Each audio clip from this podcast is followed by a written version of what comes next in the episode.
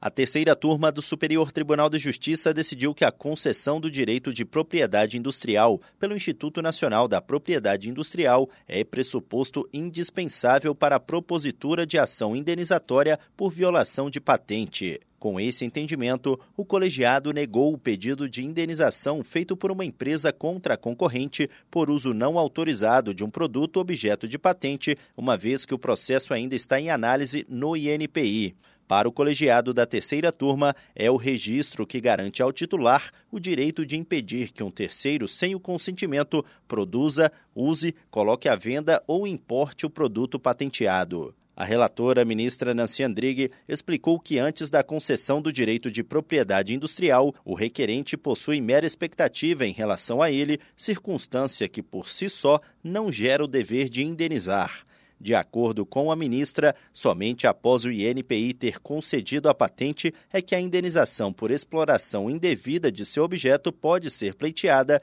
ainda que se refira ao período compreendido entre a data da publicação do pedido e a data da concessão do direito, como no caso do Superior Tribunal de Justiça, Tiago Gomide.